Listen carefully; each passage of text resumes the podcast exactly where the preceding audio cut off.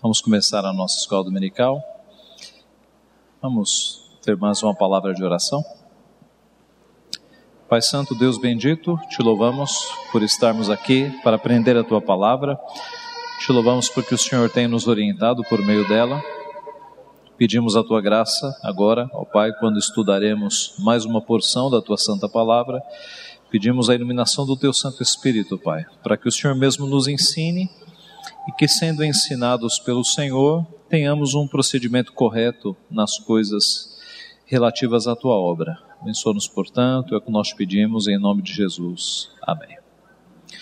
Meus irmãos, nós temos visto neste estudo sobre a identidade presbiteriana alguns aspectos sobre o governo bíblico e há poucas semanas nós tratamos sobre o ofício de presbítero. Nós já vimos que no Novo Testamento nós temos dois ofícios que são permanentes, que são o ofício de presbítero e de diácono. Nós temos três ofícios temporários no Novo Testamento: apóstolos, profetas e evangelistas. Estes são ofícios que você encontra no Novo Testamento, mas que foram temporários. Né? Eles cessaram com a morte dos apóstolos os ofícios que perduram e dos quais nós temos inclusive instruções para a eleição deles, são presbíteros e diáconos. E nós vimos há alguns domingos que dentro do ofício de presbítero nós temos duas ordens. Nós temos aqueles oficiais ou aqueles presbíteros cuja ênfase é o governo e aqueles presbíteros cuja ênfase é o ensino. Ambos são presbíteros e nós vimos que o Novo Testamento os trata como presbíteros. Né? Nós vimos há poucos domingos que bispo, presbítero e pastor no Novo Testamento é a mesma pessoa. É apenas uma forma de destacar um aspecto diferente, mas é o mesmo ofício. E nesta manhã, então, depois de nós termos visto alguns domingos atrás o ofício de presbítero regente que é aquele cuja ênfase é o governo, embora pregue também, mas a ênfase é o governo, nós vamos ver hoje o ofício de presbítero na ordem de docente, cujo ofício é, ou cuja ênfase seja o ensino. Eu vou recordar algum, algumas questões, né? especialmente os textos bíblicos. Um dos textos que nos mostra isto é 1 Timóteo 5,17, que está transcrito aqui devem ser considerados merecedores de dobrados honorários os presbíteros que presidem bem e, com especialidade, os que se afadigam na palavra e no ensino. Então, o apóstolo Paulo, escrevendo a Timóteo, diz que devem receber dupla honra aqueles presbíteros que governam bem, que presidem bem. E com especialidade, especialmente, aqueles presbíteros que se afadigam na palavra. E, e a partir daqui você tem uma construção, inclusive histórica, de no corpo de presbíteros de uma igreja, um presbítero abandonar suas atividades, né? largar a pesca, largar o comércio, largar as suas atividades, para se afadigar na palavra. Este presbítero que larga o seu sustento para se afadigar na palavra é o presbítero docente, né? Você vê este desenvolvimento. João Calvino comentando esse texto, ele fala: o significado cristalino das palavras está no fato de que havia alguns homens que governavam bem e de forma honrosa, no entanto, não eram detentores da função pedagógica. Elegiam-se homens solícitos e bem preparados, os quais, juntamente com os pastores num concílio comum, investidos com a autoridade delegada pela igreja, se destinavam a ministrar a disciplina e a agir como censores com vistas à disciplina moral. Calvino explicando estas duas ordens. John Owen, que foi um pastor, um homem que escreveu muito, né, um homem muito usado por Deus, ele escreve assim: Alguns homens que não têm nenhuma habilidade prática para o exercício de governo são equipados com dons para dispensarem a palavra e a doutrina de modo a alimentar o rebanho. E outros que não têm nenhum dom para o desempenho do trabalho pastoral de pregar são equipados para dirigir. Aliás, é bem raro que esses dois tipos de dons existam concomitantemente e destacadamente na mesma pessoa ou sem alguma deficiência bem perceptível. Então, de igual forma, Owen está falando de homens que são mais equipados para para dirigir, para presidir ou governar, que são os presbíteros regentes, e alguns homens que são mais equipados por Deus para a pregação. Nós já vimos em estudos anteriores, quando nós estudamos os dons, que no fundo, meus irmãos, é uma questão de dom mesmo. Né? Deus, ele despeja os seus dons sobre o seu corpo, sobre a igreja. E aqueles homens que têm um dom de misericórdia ou um dom de serviço, e às vezes os dois, eles vão ser mais voltados para o diaconato. Aqueles homens que têm prazer em ajudar as pessoas, geralmente vão ser diáconos. Deus despeja dons de governo, de administração, né? homens que são mais organizados, que têm certa liderança, que conseguem né, apontar objetivos e metas. Homens que Deus dá esses dons, geralmente, sendo piedosos, Deus vai conduzi-los ao presbiterato. E homens nos quais Deus despeja, digamos, o dom do ensino, homens que explicam bem a palavra, geralmente Deus vai encaminhar estes homens para o presbiterato docente, né, para a docência, o que nós chamamos de pastorado. George William Knight é um pastor, é professor da área de exegese lá no seminário, no seminário Greenville. E ele, num dos seus comentários, ele escreve: o texto de 1 Timóteo 5,17 reconhece que entre os presbíteros, dentre os que são capazes de ensinar, aqueles que são dotados por Deus com a habilidade de ensinar a palavra, de modo que eles são chamados por Deus para dedicarem a sua vida a tal chamado ou ocupação e merecem ser remunerados por este chamado e ocupação. A Bíblia fala, na sequência do nosso texto, aliás, abra lá, 1 Timóteo 5,17 o 17 nós já lemos. Devem ser considerados merecedores de dobrados honorários os presbíteros que presidem bem, com especialidade os que se afadigam na palavra e no ensino. A expressão dobrados honorários você encontra em algumas versões como dupla honra, e de fato, os termos gregos aqui dão margem para as duas traduções, ou dobrados honorários ou dupla honra. E aí a grande questão é a seguinte: Paulo está falando de sustento honorário ou está falando de reconhecimento, honra?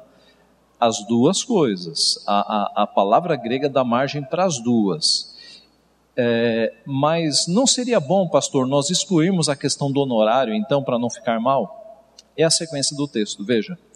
Pois a Escritura declara: Não amordaces o boi quando pisa o trigo, e ainda, o trabalhador é digno do seu salário.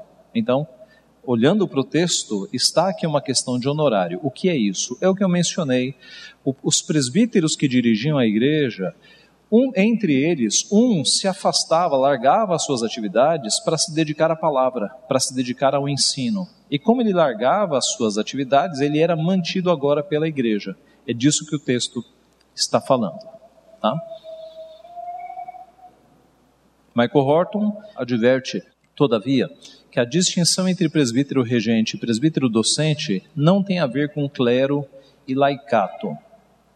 Clero e laicato são coisas da Igreja Católica. Tá? Na Igreja Católica você tem essa hierarquia. Você tem o clero, que são os poderosos, e você tem o laicato, os leigos.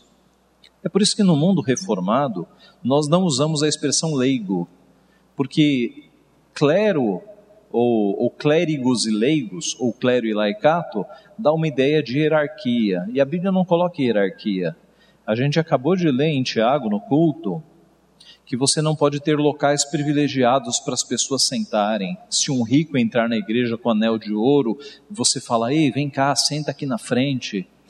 Você está agindo como um juiz e é só Deus quem vê o coração. Então na igreja não existem locais especiais, né? É, camarotes e lugares é, é, de, de hierarquia. Na igreja, aos olhos de Deus, todos são iguais. Nem o pastor é maior que o presbítero, ou o presbítero é maior que o diácono, ou nós somos maiores que os membros. Aos olhos de Deus, nós somos todos iguais, com funções diferentes. Então, há essa questão também um diácono não é promovido para o presbiterato e nem um presbítero é rebaixado para o diaconato. não há hierarquia, é uma linha horizontal em que todos estão na mesma linha. Os dons é que são diferentes, o serviço é que é diferente, não há hierarquia. Tá?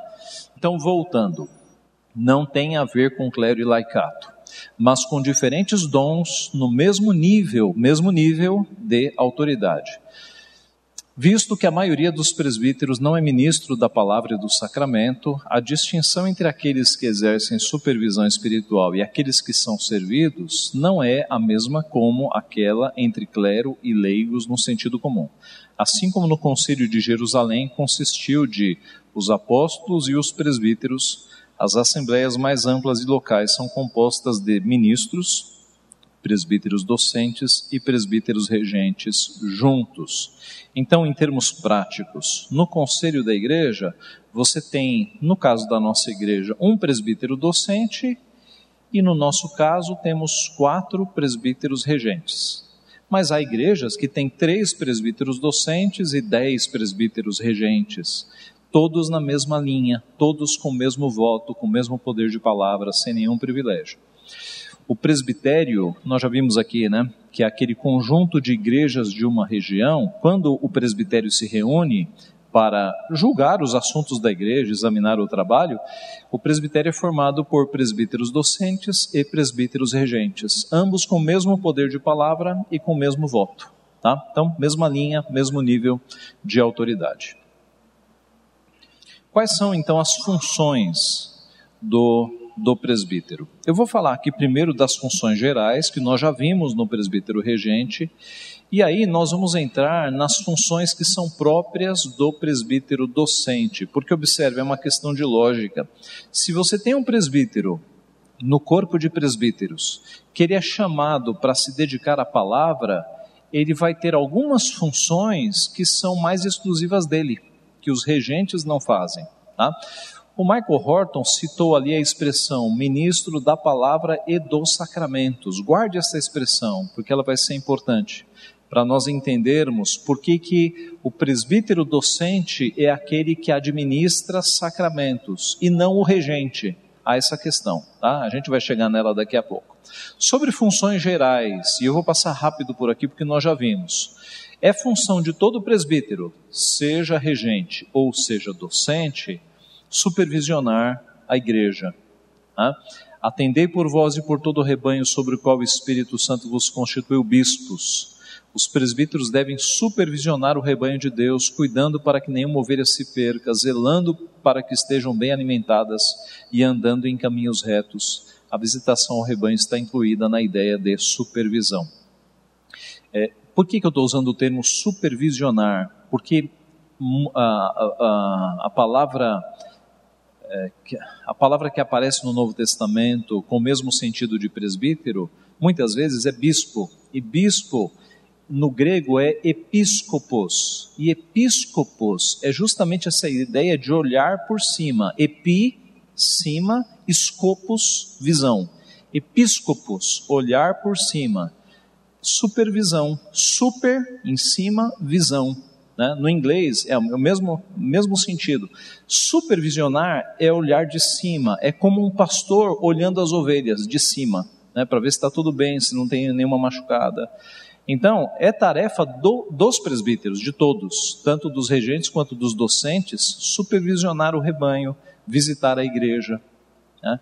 Nessa época de pandemia, a gente deu uma bela reduzida na visitação, né? vocês devem ter percebido isso, porque a gente ficou numa situação muito difícil, né, de visitar uma, uma família e aí imagine que naquela semana algum membro da família fica doente, mesmo que não tenha sido o pastor que levou, vai pairar essa dúvida, né? Então a gente é, tão logo essa pandemia deu uma trégua, nós vamos retornar às visitações de todo o povo supervisionar a igreja, pastorear as ovelhas de Deus, né? Paulo fala lá em Atos 28, para pastorear, diz a igreja de Deus que ele comprou com seu próprio sangue. Pastorear inclui alimentar, corrigir, cuidar. Por falta de pastores, ovelhas morrem. julgar controvérsias doutrinárias, como lá em Atos 15, o Concílio de Jerusalém, nós vimos, né? surgiu uma questão, crentes que haviam vindo, vindo do judaísmo, mas ainda estavam com uma mente judaizante, estavam querendo impor a circuncisão aos novos convertidos. E aí houve uma grande discussão e a decisão do conselho foi de jeito nenhum. Né? Eles foram eles foram salvos por Cristo e eles não devem retornar às coisas do Antigo Testamento. Como disse Michael Horton, no Conselho de Jerusalém, nem mesmo os apóstolos agiram sem consultar os presbíteros. Eu mencionei isso aqui naquela aula, né? Os apóstolos poderiam ter dito assim: gente, vamos resolver essa questão, nós fomos, nós fomos chamados por Cristo, vamos resolver isso. Não, eles não menosprezaram os presbíteros, porque eles sabiam que o governo estabelecido por Deus é composto por presbíteros. Então foram os apóstolos e os presbíteros que resolveram a questão. Ainda como funções gerais, proteger a igreja dos lobos, Paulo diz lá no texto de Atos 20, eu sei que depois da minha partida entre vós penetrarão lobos vorazes que não pouparão o rebanho, e que dentre vós mesmos se levantarão homens falando coisas pervertidas para arrastar os discípulos atrás deles, portanto vigiai. O apóstolo Paulo então advertiu os presbíteros de Éfeso contra os lobos que entrariam na igreja após a sua partida, portanto eles deveriam vigiar. E isto mostra outro aspecto do pastoreio. Presbíteros devem ficar atentos à doutrina que é ensinada na igreja e à entrada de novas pessoas no hall de membros, por vezes o exame dos novos membros é negligenciado e lobos adentram ao rebanho gerando estragos. Né? Então, é, há que se ter muito cuidado com quem vai entrar na membresia da igreja. Algumas igrejas não são muito criteriosas e aí aceitam as, as pessoas sem fazer nenhum critério. E aí daqui a pouco você tem dentro da igreja é, é pessoas pensando como os adventistas, pessoas com crenças espíritas, pessoas com crenças pentecostais, e aí um exército dividido não avança. Então, por isso que é necessário muito critério para que todos tenham o mesmo pensamento, a mesma doutrina, para fazerem parte da igreja. E, e isso cabe aos presbíteros. Disciplinar os faltosos, Hebreus 13,17: Obedecei aos vossos guias e sede submissos para com eles, pois velam por vossa alma, como quem deve prestar contas, para que façam isto com alegria e não gemendo, porque isto não aproveita a vós outros. Dentro deste processo está a visitação e a conversa. Problemas mais leves podem ser corrigidos. E, se não forem corrigidos, os tribunais. A semelhança dos tribunais do Antigo Testamento, liderados pelos anciãos, pelos mais velhos, pelos presbíteros, a igreja cristã também tem seus tribunais governados pelos presbíteros e Deus lhes dá autoridade para, se preciso, desligar membros da sua igreja visível. O texto de Mateus 18, 18 é o que diz que onde estiverem dois ou três reunidos, aí estou no meio deles. Então, é, Cristo dá autoridade para um conselho de igreja desligar uma pessoa que não se arrepende dos seus pecados. Já vimos tudo isso, né? Ah, em todos os casos, os presbíteros têm que ter em mente as palavras de Hebreus 12 e 11. Toda disciplina com efeito no momento não parece ser motivo de alegria, mas de tristeza. Ao depois, entretanto, produz fruto pacífico aos que têm sido por ela exercitados, fruto de justiça. Muitas igrejas se tornam fracas e doentes porque os presbíteros não zelam pela disciplina na casa de Deus ainda como funções gerais dos presbíteros, cuidar das ovelhas doentes. Está alguém entre vós doente, chame os presbíteros da igreja e estes façam oração sobre ele. E aqui eu digo que faz parte do cuidado pastoral tratar das ovelhas que se encontram doentes, tanto física quanto espiritualmente. Neste sentido, os remédios que Deus coloca à disposição dos presbíteros são a sua palavra, a oração, ambos meios de graça, fortificantes a fé. Quando o membro da igreja está doente, recebe a visita dos presbíteros, com leitura da palavra e oração, a sua fé se reanima e se fortalece. Tá? É claro que os presbíteros vão encaminhar pessoas para médicos, né?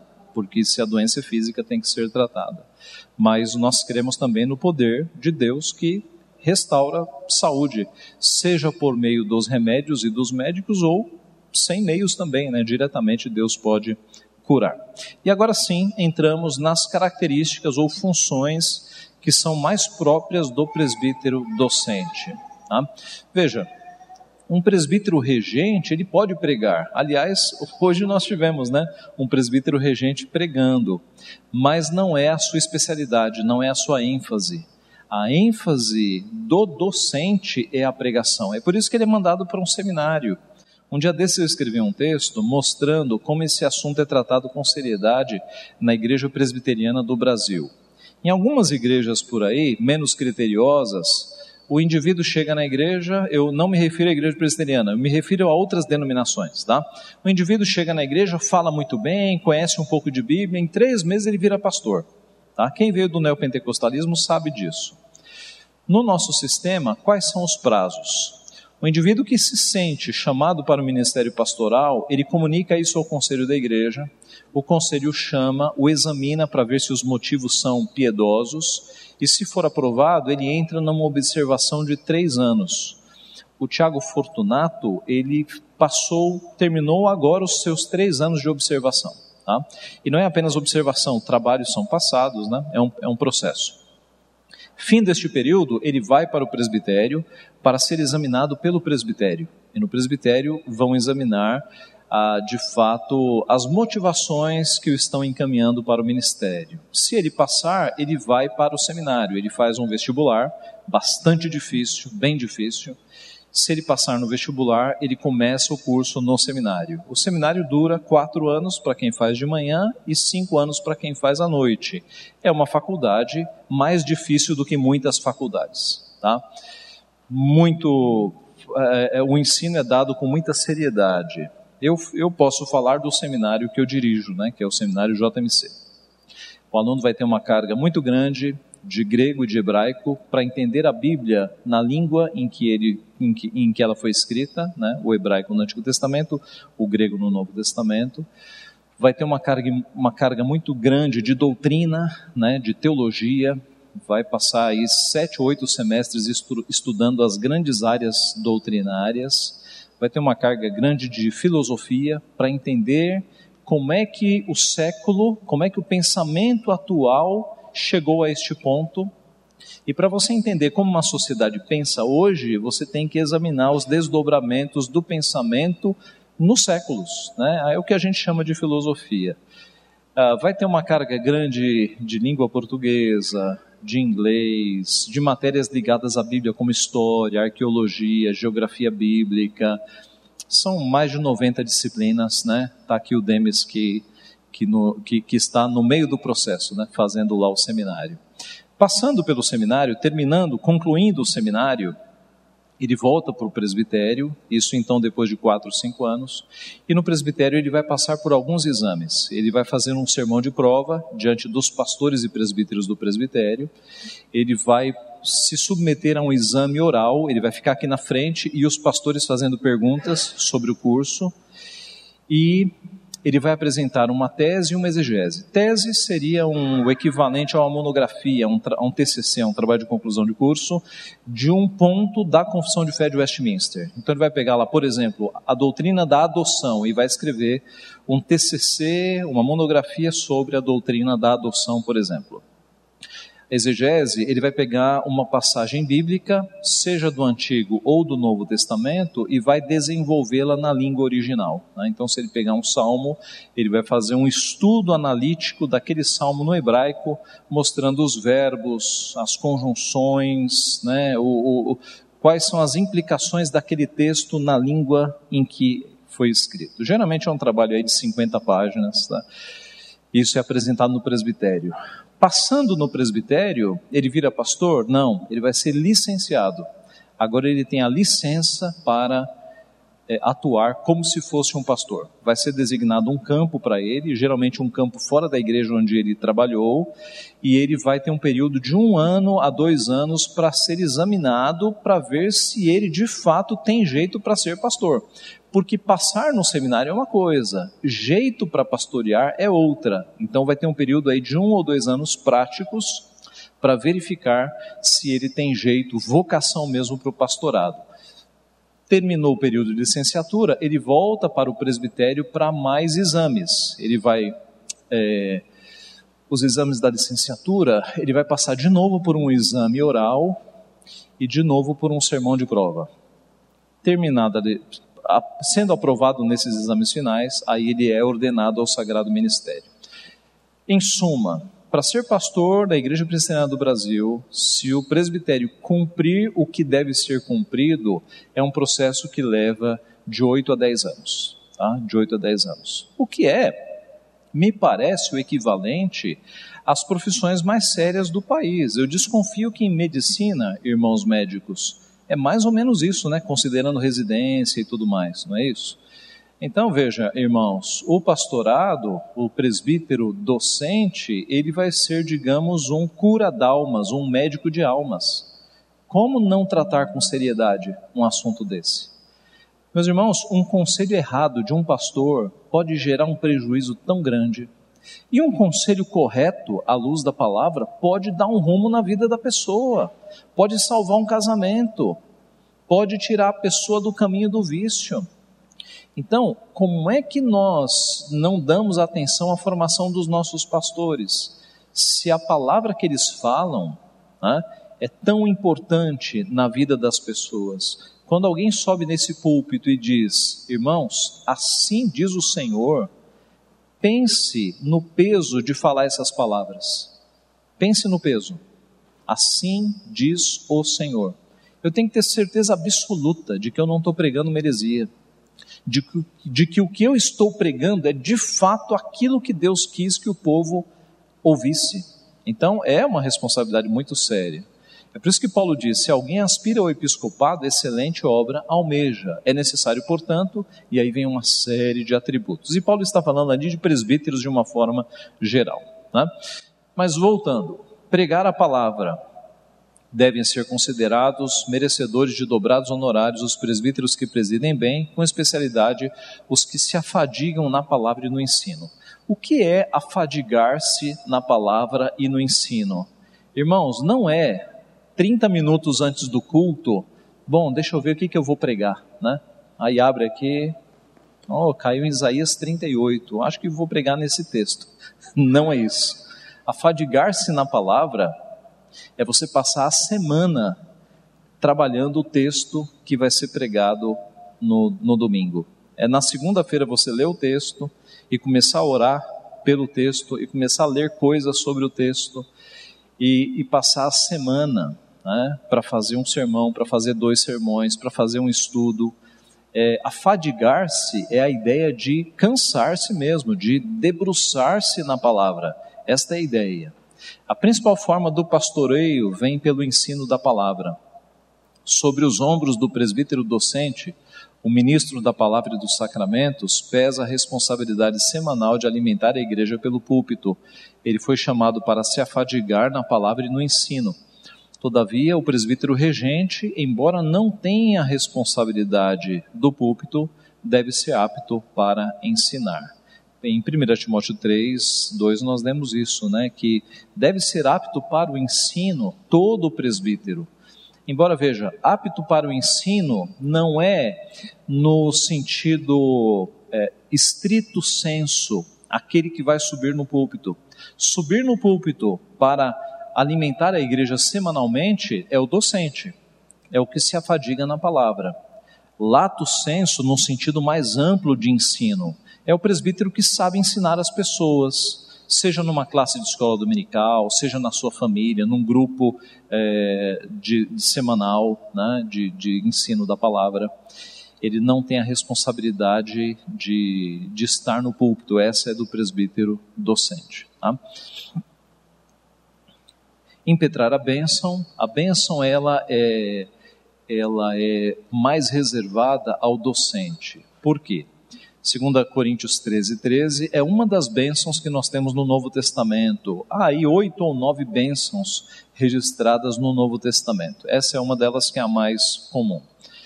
A graça do Senhor Jesus Cristo e o amor de Deus, a comunhão do Espírito Santo sejam com todos vós. Assim como o sacerdote, que era um ofício, impetrava a bênção sobre o povo, o presbítero, que é um ofício, impetra a bênção sobre a igreja os anciãos não impetravam a bênção, por isso convencionou-se nas igrejas reformadas a prática de o presbítero docente impetrá-la. Qual é a analogia aqui?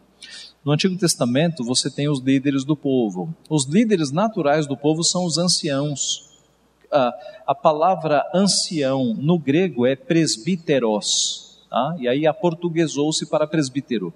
Mas ancião e presbítero é a mesma coisa. No Antigo Testamento, os responsáveis pelo povo eram os anciãos. Quando Moisés volta para o Egito para, uh, cumprindo a ordem de Deus, libertar o povo, ele não chega lá e fala com a multidão das pessoas, ele chama os, os anciãos do povo.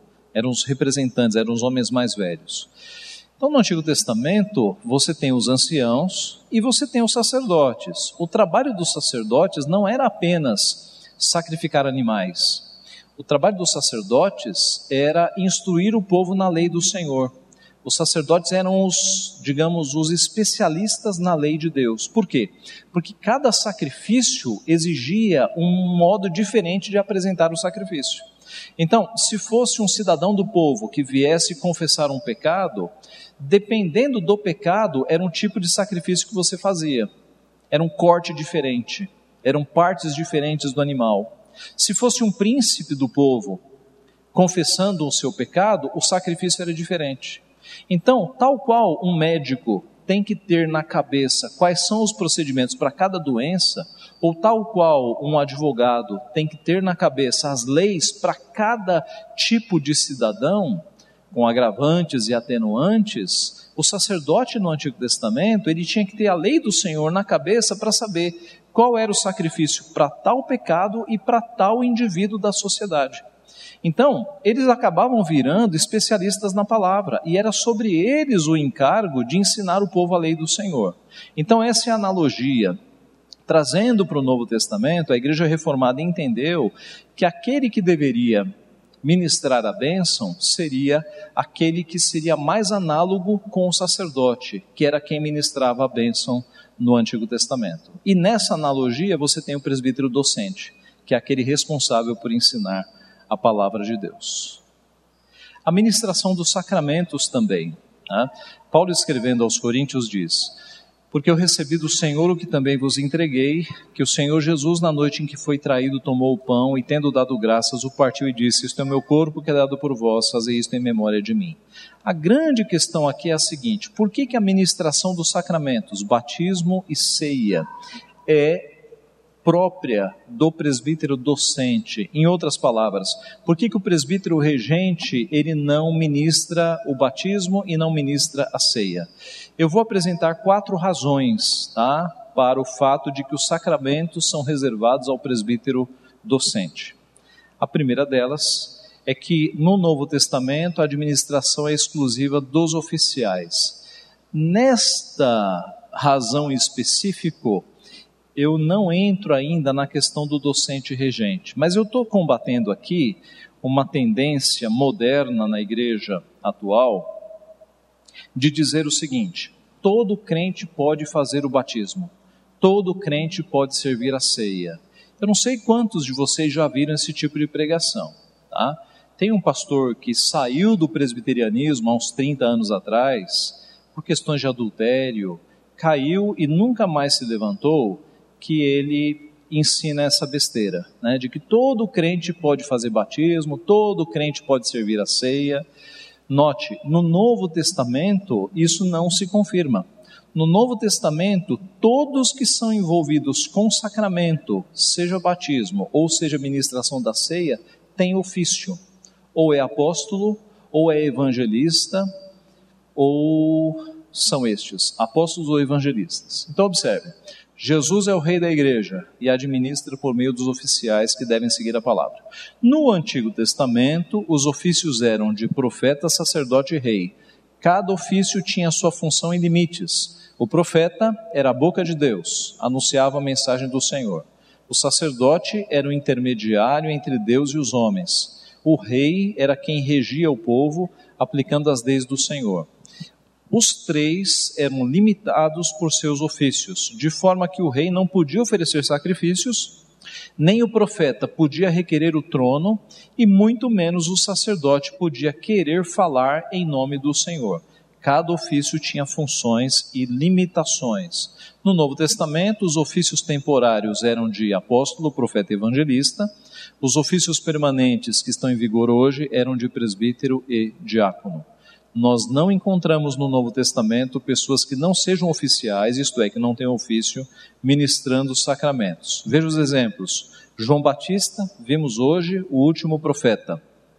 Jesus, ele tem o, o tríplice ofício, ele é profeta, sacerdote e rei ao mesmo tempo. Filipe é um evangelista, Paulo é apóstolo. A única exceção foi Ananias, ordenado imediatamente por Deus.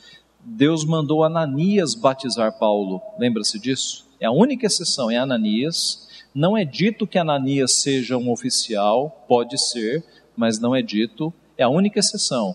E ele foi ordenado imediatamente por Deus. No geral, não há oficiais ministrando. Tá? Então, no Novo Testamento, quando você encontra batismo ou ceia, a pessoa que está ministrando é oficial, ou é apóstolo ou é evangelista. A exceção é Ananias e Deus mandou ele diretamente oficiar. É por isso que nas igrejas reformadas, as igrejas oriundas das reformas, leigos, eu coloco aqui entre aspas, né, porque não é um termo que a gente usa, não administram sacramentos. Não há base bíblica para isso, apenas oficiais estão autorizados pela palavra a fazê-lo. Ninguém, pois, toma esta honra para si mesmo, senão quando chamado por Deus, como aconteceu com Arão. A ideia do texto aqui é a seguinte: ninguém se autodenomina oficial. Né? Então, quando alguém vai tornar-se um diácono, é a igreja quem elege e os presbíteros ordenados pela palavra, impõe as mãos sobre ele para que ele vire diácono. Quando alguém quer ser presbítero, ele não se auto-ordena presbítero ou não se auto-ordena pastor. É sempre uma imposição de mãos dos presbíteros da igreja. Tá? E da mesma forma, é, alguém que não seja oficial não pode dizer, ah, eu vou batizar o meu amigo que ele se converteu. Não, ele não tem essa autoridade. Né? As coisas da, do governo da igreja são disciplinadas pela palavra. Nós só podemos fazer o que a palavra nos autoriza. Então, isso, essa primeira razão não é ainda na, no ponto de, de presbíteros e pastores, ou regentes e docentes, é mais no geral. Agora é que vem a questão porque ah, os sacramentos são reservados aos docentes. O ensino deve acompanhar o sacramento. Um sacramento, seja a ceia, seja o batismo, é regido, é comandado pela palavra, não é divorciado. Toda autoridade me foi dada no céu e na terra. Ide, portanto, fazei discípulos de todas as nações, batizando-os em nome do Pai, do Filho e do Espírito Santo, ensinando-os a guardar todas as coisas que vos tenho ordenado, e eis que estou convosco todos os dias até a consumação do século. Vocês conhecem, é a grande comissão, e eu digo que a ordem do batismo tem antes e depois o elemento do ensino. Observe lá no texto. Aqui está o batizando, não está? Batizando-os em nome do Pai, do Filho e do Espírito Santo. Observe que antes do batizando-os, fazei discípulos. Fazei discípulos. E depois, ensinando-os a guardar todas as coisas que vos tenho ordenado. Isso indica, meus irmãos, que não é apenas um rito de você batizar uma pessoa sem instrução. Tá? Quando alguém vai ser batizado, ele tem que ser instruído, ele tem que ser discipulado. Você discipula uma pessoa, ensina a pessoa os princípios básicos da fé e só depois você batiza essa pessoa. Então, observe: o batismo não é uma água mágica que caindo na cabeça da pessoa a santifica. O batismo é um símbolo externo, visível, de algo invisível que já aconteceu no coração da pessoa. E aconteceu como? Pela pregação da palavra, porque a fé vem pelo ouvir da palavra de Deus. Então, o sacramento ele está acoplado e dirigido pela palavra. As duas coisas estão juntas. Tratando sobre isso, João Calvino escreveu: também diz respeito a este assunto saber que não é bom que uma pessoa particular usurpe para si a administração, pois ela é parte do ministério eclesiástico tanto quanto a dispensação da ceia. Pois Cristo não ordenou nem às mulheres, nem a quaisquer homens que batizassem, mas deu este mandato àqueles que ele havia constituído apóstolos. E quando mandou que os discípulos fizessem, ao administrar a ceia, o que viram que ele havia feito, quando cumpriu a função de um legítimo administrador, sem dúvida quis que eles imitassem nisso o seu exemplo. Observe, Calvino está dizendo aqui que ninguém pode usurpar a administração da ceia. A ceia, ela não é, é ministrada por mulheres. Nós não temos pastoras, e nem presbíteras, e nem diaconisas e nem a quaisquer homens. Nós não podemos ter alguém aqui ministrando o sacramento que não tenha sido autorizado e ordenado para isso. Pois as palavras de Cristo são claras: Ide ensinai a todas as nações e batizai-as. Uma vez que ele constituiu pregadores do Evangelho, os mesmos ministros do batismo, e que ninguém na igreja, segundo o apóstolo, deve usurpar esta honra, senão aquele que for chamado como Arão, Qualquer um que batize sem vocação legítima apodera-se do ofício de outro. Paulo clama claramente que tudo o que se empreende com a consciência dividida, ainda que em coisas sem importância, como comida e bebida, é pecado. Portanto, peca-se muito mais gravemente quando uma mulher batiza, uma vez que a regra estabelecida por Cristo é claramente violada, pois bem sabemos que é pecado separar as coisas que Deus juntou. Dia desses, Vivian me mostrou uma pessoa da escola né, postando fotos de uma menina sendo batizada por duas pastoras. E a gente viu aquilo com muita tristeza, porque não existe pastora. Né? A Bíblia não autoriza mulheres ao, a, ao pastorado. Você não tem base bíblica nenhuma sobre isso. Né? Na Bíblia, o homem é colocado como o cabeça, a mulher como auxiliadora. E nos nossos dias você tem pastoras batizando. Na verdade, meus irmãos, é um derramar de águas. Né? Não houve batismo ali. Não houve batismo, de forma alguma. E Calvino dá a entender que já era um problema na sua época, né? por ele fazer essa observação. Na mesma linha, outro pastor, Herman Bavinck, escreve o seguinte: Alguns, como Grotius, Salmásios e Episcopios, e outros, dentre outros, afirmam que se o sacerdote ou ministro regular estiver ausente, a ceia do Senhor também pode ser ministrada por um membro comum da igreja. No entanto, essa opinião não é bem fundamentada. Em Mateus 28, 19, a ministração do batismo, juntamente com a da palavra, foi confiada aos apóstolos.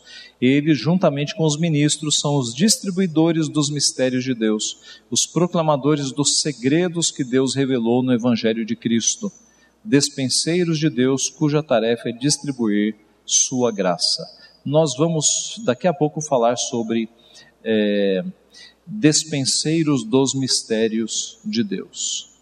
Mais recentemente, Shed Van Dixhorn, no livro Guia de Estudos da Confissão de Fé, escreveu: Certamente ao refletir sobre as pessoas que devem administrar os sacramentos, é importante perceber que Jesus comissionou seus discípulos escolhidos para ir por todo o mundo com a palavra e os sacramentos. Foi um encargo deliberadamente dado entre os mestres da igreja.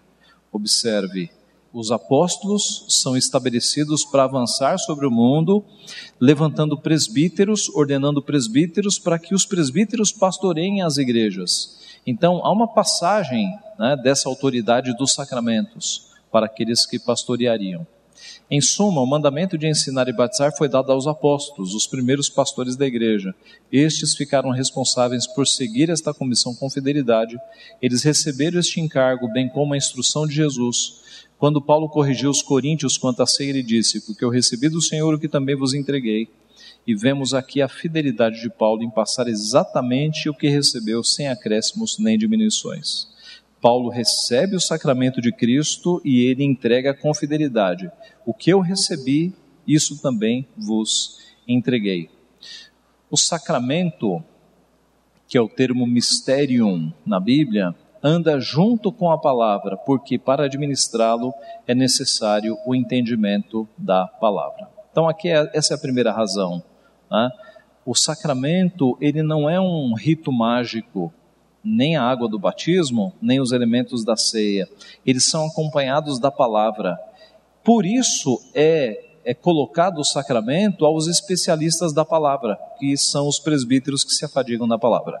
Essa é a razão, tá? Essa é a razão. É esse, e, e, o sacramento, irmãos, ele é um mistério mesmo. Há muitas expressões, especialmente na ceia, que são profundas e dificílimas. Exemplo, qual é o significado da expressão lavar regenerador? De que forma o sacramento nos lava? Qual é a expressão do isto é o meu corpo? A, a expressão isto é o meu corpo deu base para pelo menos depois de séculos de discussão, três posições dentro do mundo reformado. Você tem a posição luterana, não, quatro posições pelo menos, né? Você tem a posição católica. A, qual é a posição católica sobre a presença de Cristo na ceia do Senhor? É a transubstanciação. O pão se transforma no corpo de Cristo. O sacerdote ergue a hóstia e diz em latim: o trigo passe a ser carne e eles entendem que Cristo é recrucificado a cada missa, porque o pão vira de novo o corpo de Cristo. E você se alimenta não de trigo, mas você está se alimentando do corpo de Cristo. É por isso que na Igreja Católica, no lugar do púlpito, você tem um. Quem responde? Um altar. Altar é lugar de sacrifício. Vá para o Antigo Testamento. É por isso que na Igreja Católica a liturgia e o rito é o do Antigo Testamento. A liturgia católica inteira é pautada no Antigo Testamento. É por isso que eles têm aquelas roupas sacerdotais, o padre é chamado de sacerdote, toda a liturgia católica é pautada no Antigo Testamento. Você tem um altar para o sacrifício, o trigo se transforma carne, o corpo de Cristo está ali presente, sendo reverenciado, honrado. Eles fizeram até um feriado, não fizeram? Como é que chama? Corpus Christi, o corpo de Cristo. Estão percebendo? Então, no sistema católico, é a transubstanciação, é a transformação da substância. O trigo, miraculosamente, embaixo da palavra do sacerdote, se transforma em carne. É por isso que você não pode morder a hóstia, porque talvez sangre. Não vai sangrar, né? Mas a ideia deles é que no estômago vira carne de novo, tá? É a transubstanciação. Rejeitamos, isso não tem base bíblica de forma alguma. Os luteranos, eles entenderam a chamada consubstanciação. É a presença física de Cristo no sacramento é a presença física espiritual. Não há uma transformação da substância, mas Cristo está ali. Tá? Eles deram um passinho só fora do catolicismo. A corrente de Zwinglio é a corrente memorial. Para Zwinglio, ele ensinou não há transformação e nem há presença de Cristo, física ou espiritual. Mas o, o sacramento é uma mera memória. Por isso que eles enfatizam, fazer isso em memória de mim. Que de fato é o texto bíblico, mas não é a ênfase do texto bíblico. Para o Zwingliano, a, a ceia não é alimentação espiritual, é uma mera recordação.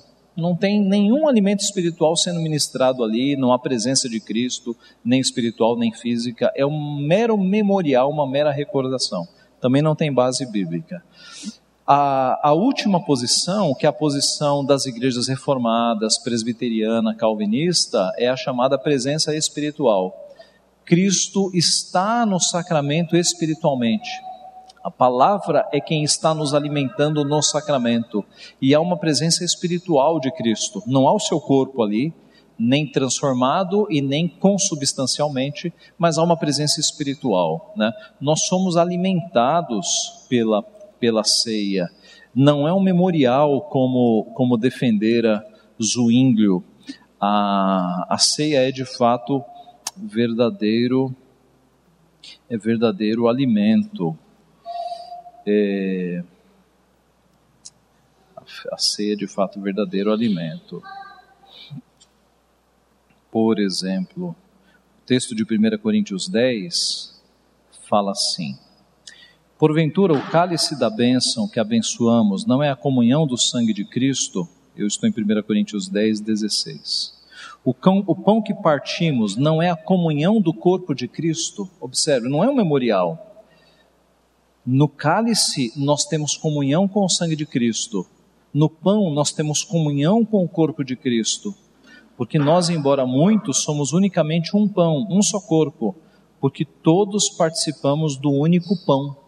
Então, 1 Coríntios 10, versos 16 e 17, não falam de um memorial, falam de que quando nós participamos do pão e do vinho, nós estamos participando da comunhão, nós estamos em comunhão com o próprio Cristo. Tá? Então, observe, só fechando esse parênteses, né?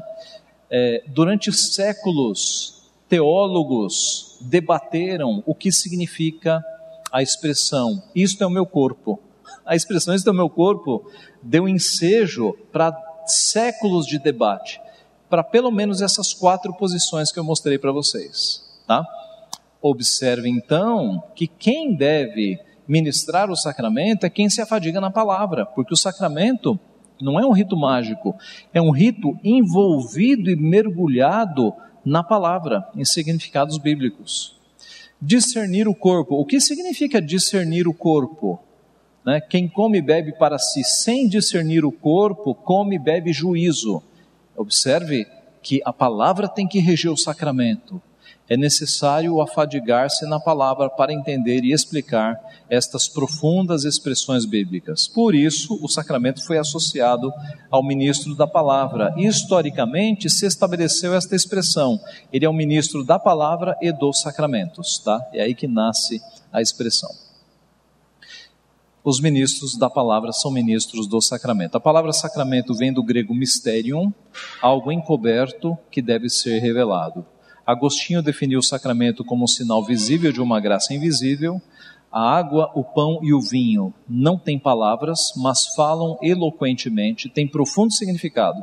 Sacramento é linguagem não verbal e Deus utilizou muitas vezes linguagem não verbal para expressar a sua verdade.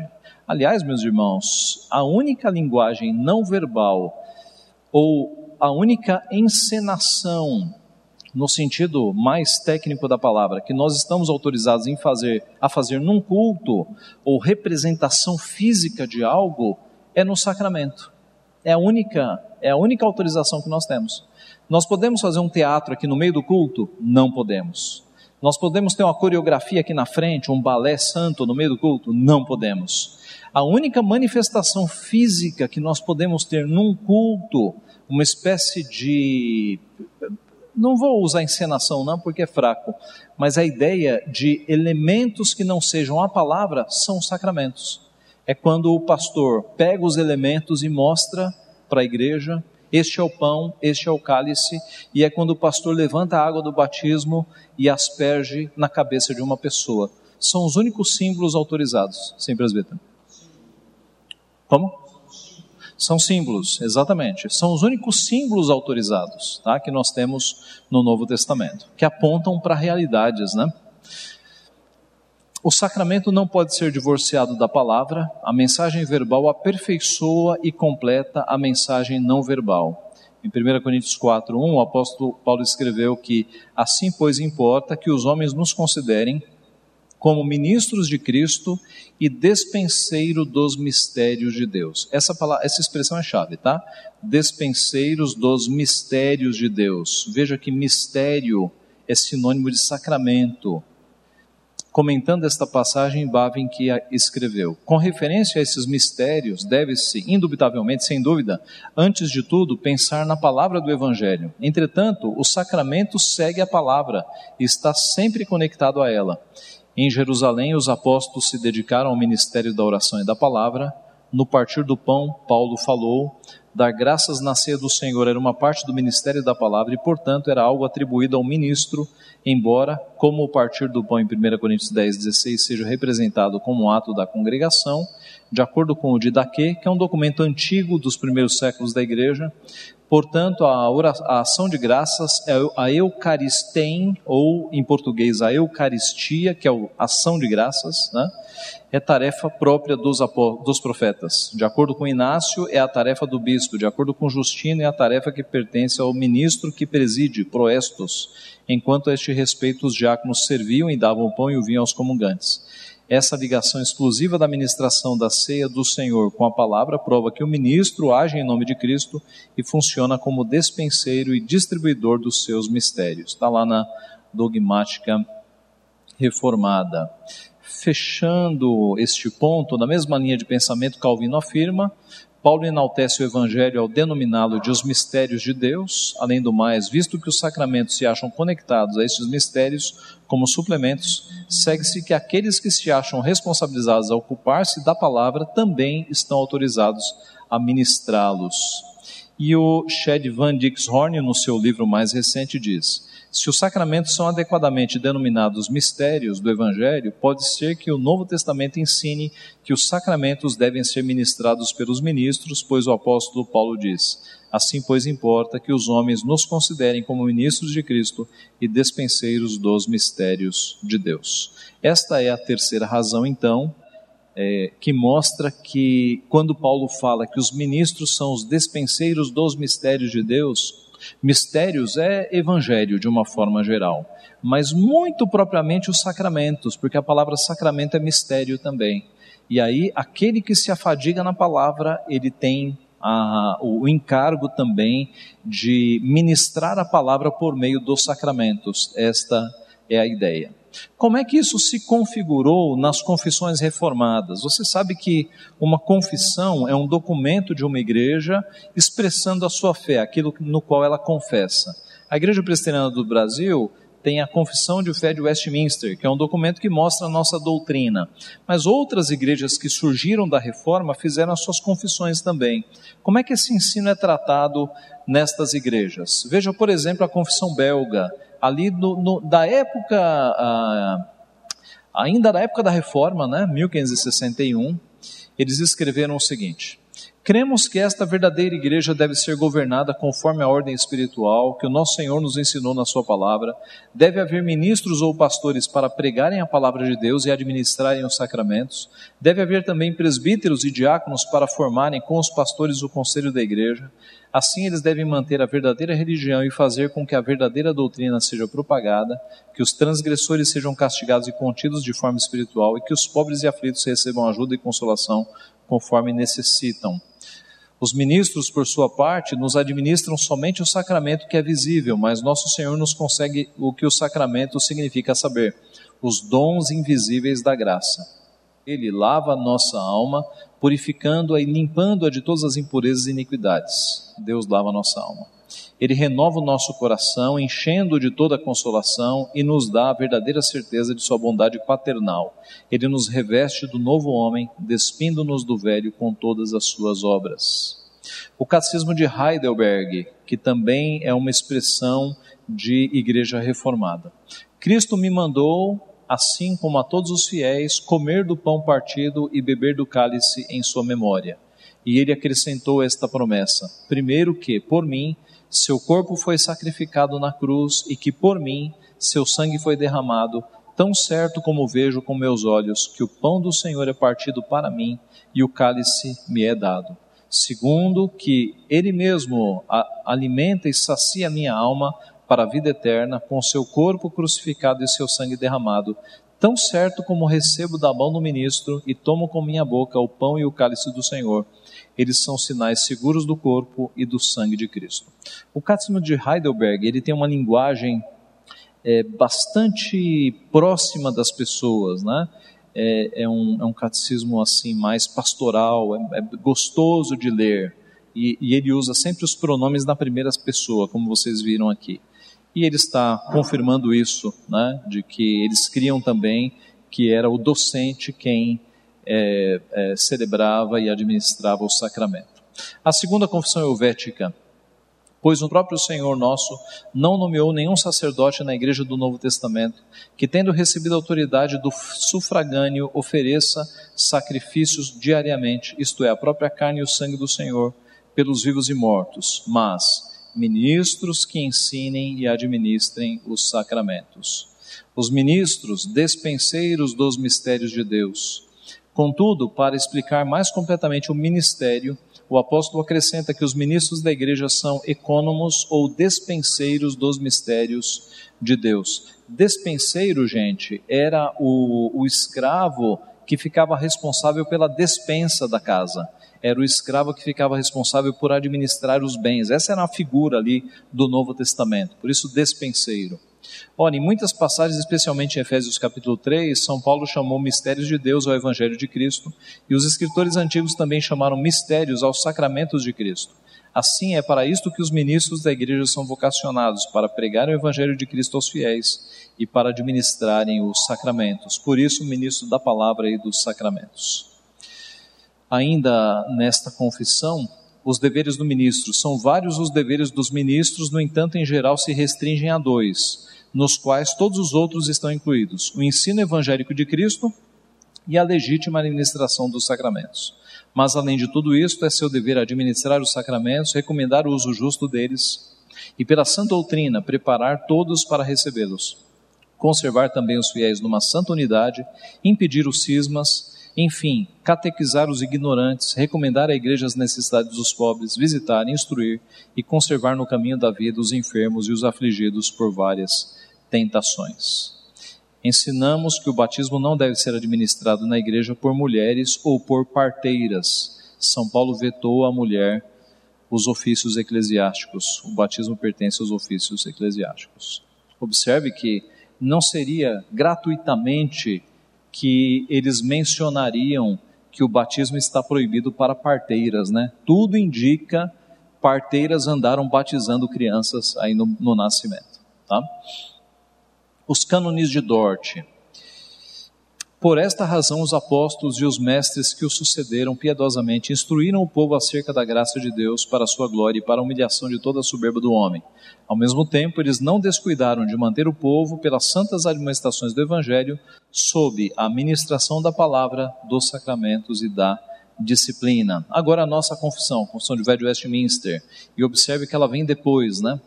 Ela, ela, ela sobe no ombro dos gigantes. Quando Westminster é feita, aproveita-se a doutrina das outras confissões. Há apenas dois sacramentos ordenados por Cristo nosso Senhor no Evangelho, o batismo e a ceia do Senhor, nenhum dos quais pode ser administrado senão por um ministro da palavra legalmente ordenado. Então Westminster está combatendo aqui, primeiro, o catolicismo, que crê em sete sacramentos, né? Para a igreja romana, casamento era sacramento, extrema-unção era sacramento, crisma, uma série de, de outros sacramentos que não têm base bíblica. Então, primeiro, há dois sacramentos no Novo Testamento e eles devem ser administrados por homens ordenados, em posição de mãos dos presbíteros. Depois, o elemento exterior usado nesse sacramento é a água, com a qual a pessoa é batizada em nome do Pai, do Filho e do Espírito Santo, por um ministro do Evangelho legalmente ordenado. Nesta ordenança, o Senhor Jesus constituiu os seus ministros para declarar ao povo a sua palavra de instituição, orar, abençoar os elementos, pão e vinho, e assim separá-los do uso comum para um uso sagrado para tomar e partir o pão, tomar o cálice dele participando também e dar ambos os elementos aos comungantes e tão somente aos que se acharem presentes na congregação. Tem um monte de coisa aqui. Olha só. Primeiro, o pastor, os ministros, né, declaram ao povo a palavra da instituição. Você já reparou que a gente começa a ceia sempre lendo um texto bíblico, ou Mateus 26 ou 1 Coríntios 11? São as palavras de instituição. Né? A gente está lendo o que a própria palavra diz acerca do sacramento. Na sequência, o pastor ora para que os elementos sejam consagrados para aquele uso santo. E a gente ora para que Deus abençoe os elementos. Põe vinho e assim separá-los para o uso comum, para o uso sagrado. Na sequência, o pão e o vinho são partidos e tomados participando e dando ambos os elementos aos comungantes. Observe, no catolicismo, apenas a hóstia é dada aos fiéis, o vinho não. Numa missa católica, quem participa do vinho? Só o padre. Já perceberam? Eles, eles distorceram. Tá tudo errado lá, né? Tá tudo errado mesmo. Mas esse é mais um dos erros porque na instituição da ceia, Cristo disse: bebei dele todos. Então todo mundo participa do vinho, né? Os, os é, claro, aqueles que podem participar, e todos participam do pão. E tão somente aos que se acharem presentes na congregação. Isso também aqui é importante, tá? Digamos que na hora da ceia esteja acontecendo alguma coisa no salão social, não deveria, né? Mas digamos que estivesse nenhum uh, presbítero deveria ir até o salão social para servir alguém que não está participando aqui do culto. A ceia é ministrada num culto. Mas, pastor, e quando tem alguém doente e vocês vão levar a ceia? Sim, nós vamos, fazemos um culto na casa da pessoa e servimos a ceia. Tá? É assim que a gente faz. Sim, presbítero Eduardo.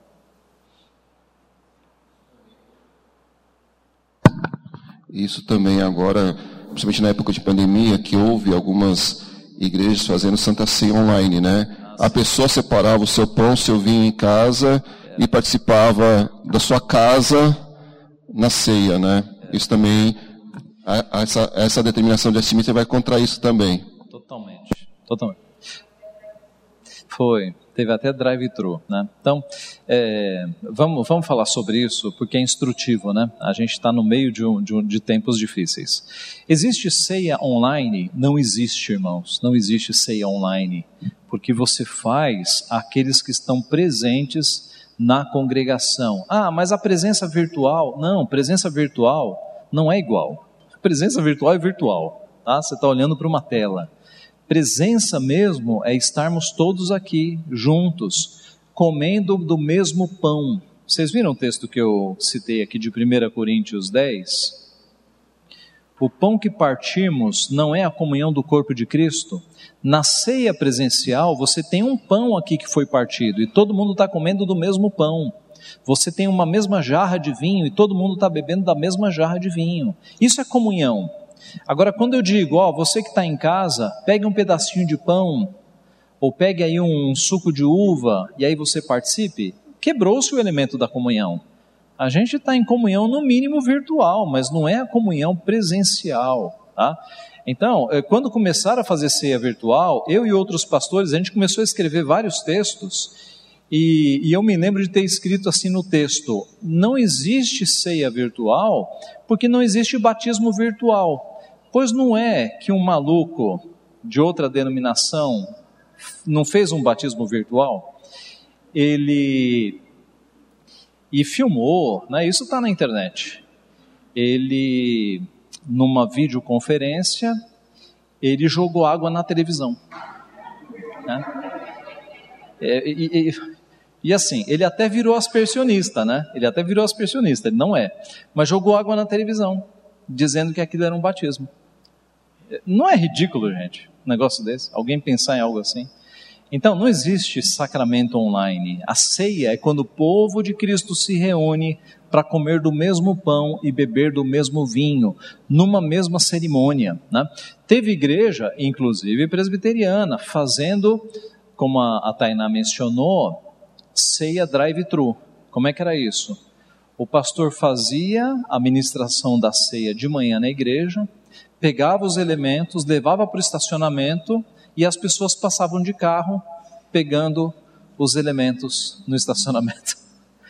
Irmãos, são, são invenções que profanam a mesa do Senhor, profanam totalmente. Né?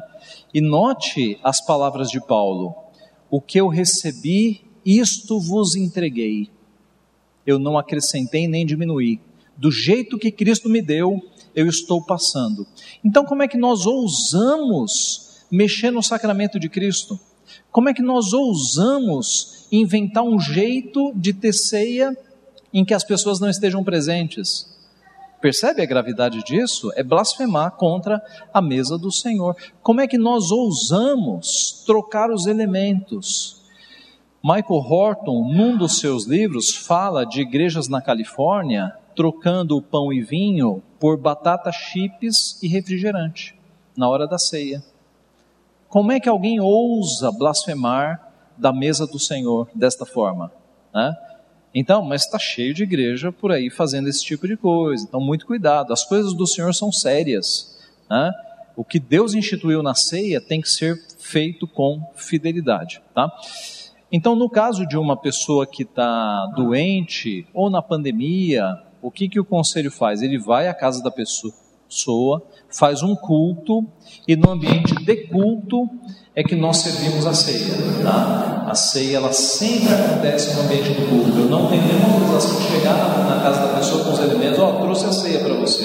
De jeito nenhum. A ceia acontece sempre no culto aos que estão presentes no culto. Pastor, e ficar sem a ceia? Porque aí foi um período que nós ficamos sem, e quando retornou, esse eu acho que foi o correto mas esse período que ficou sem a ceia, sim, não, sim. não teve. Nós ficamos mais fracos. A Margarete levanta aqui que a gente passou um período de meses sem a ceia, né, privados da ceia. Então, observe, nós ficamos mais fracos porque a ceia é a alimentação, mas nós não fomos privados da palavra. Né? Porque aí o assunto agora é meios de graça. Quais são os meios pelos quais Deus alimenta o seu povo? Bíblia, oração e sacramento. Então, na pandemia, nós ficamos privados do sacramento, mas nós não ficamos privados da oração e da palavra. Então, a oração e a palavra nos susteve. Tá? Sem presbítero Marcos. É só uma lembrança histórica, né? que na, na igreja cristã, ah, nem, nem sempre se celebrava a ceia todos os domingos, havia interpretações diferentes, ou seja, a necessidade da ceia alimenta espiritualmente, eu creio que todos nós estamos de pleno acordo. Mas a frequência da ceia foi até motivo de bastantes debates. Né? É verdade, é verdade. João Calvino queria que a ceia em Genebra fosse todo domingo, mas chegou-se à conclusão lá que não, né, que a ceia seria ministrada só nos dias é, em, alguns, em alguns dias especiais, não era nem todo mês. Né? Aqui na nossa igreja nós fazemos uma vez por mês. Na maioria das igrejas presbiterianas é assim. Há igrejas presbiterianas que fazem duas vezes por mês. Há igrejas presbiterianas que fazem todo domingo. É uma questão de convenção, né, de fato. O importante é que ela seja ministrada e esse entendimento de que é um sacramento ordenado pelo Senhor. Né? Mas aí as circunstâncias vão determinar quantas vezes ela será ministrada no mês. Devo dizer também que num país nosso de dimensões, né, é, dimensões continentais e num passado de mais igrejas do que pastores, algumas igrejas participavam da ceia uma vez por semestre, uma vez por ano. A minha família no Ceará, no passado, é, eles tomavam a ceia uma vez por ano que era quando o pastor saía de Fortaleza e ia visitar a igreja para batizar quem tivesse que batizar e para ministrar a ceia. Durante 70 anos, o nosso povo lá ficou recebendo a ceia uma vez por ano. Né? Então havia isso também. Como é que eles se mantinham? Alimentados pela palavra e pela oração. Tá? Catecismo Maior de Westminster. Cristo ordenou que os ministros da palavra, na administração destes sacramentos, separassem o pão e o vinho do uso comum pela palavra da instituição, ação de graças e oração, que tomassem e partissem o pão e dessem tanto este como o vinho aos comungantes, os quais, pela mesma instituição, devem tomar e comer e beber o pão e o vinho, em grata recordação de que o corpo de Cristo foi partido e dado e o sangue derramado por eles. Aqui o catecismo repetindo o que está na confissão de fé os sacramentos do batismo e da ceia do Senhor concordam em ser Deus o autor de ambos, em ser Cristo e os seus benefícios a parte espiritual de ambos, em ambos serem selos do mesmo pacto, em não deverem ser administrados senão pelos ministros do Evangelho e em deverem ser continuados na Igreja de Cristo até a sua segunda vinda. Nós vamos depois, irmãos, ter um estudo só sobre sacramentos, tá? Então eu vou voltar ao meu ponto principal aqui, que é a questão do daquele que é ordenado, do docente sendo o administrador do sacramento. Concluindo, né, temos quatro fortes razões para não participarmos de uma ceia doméstica, uma ceia online administrada por quem não é pastor. Ah, Deixe-me só dar um exemplo aqui para ficar muito claro. Na época da pandemia, alguém me perguntou o seguinte: Tá bom, pastor, eu sei que ceia online não é algo permitido. Agora, o senhor é pastor por que, que o senhor não faz uma ceia na sua casa para alimentar o povo da sua casa? E a minha resposta foi: porque se eu tenho membros na igreja que estão privados e a igreja é o corpo dos fiéis, como é que eu vou fazer uma ceia só para minha família? Uma ceia privativa? Não é justo. Eu vou ficar privado até que o corpo de Cristo se reúna e aí nós possamos tomar a ceia juntos. E foi o que aconteceu, né? E vocês se lembram quando nós retornamos, a alegria que foi participar da ceia de novo, tá? Isso é ceia, é comunhão do corpo de Cristo. É todo mundo junto, não pode ter uma ceia particularzinha aqui, né? É o povo de Deus reunido.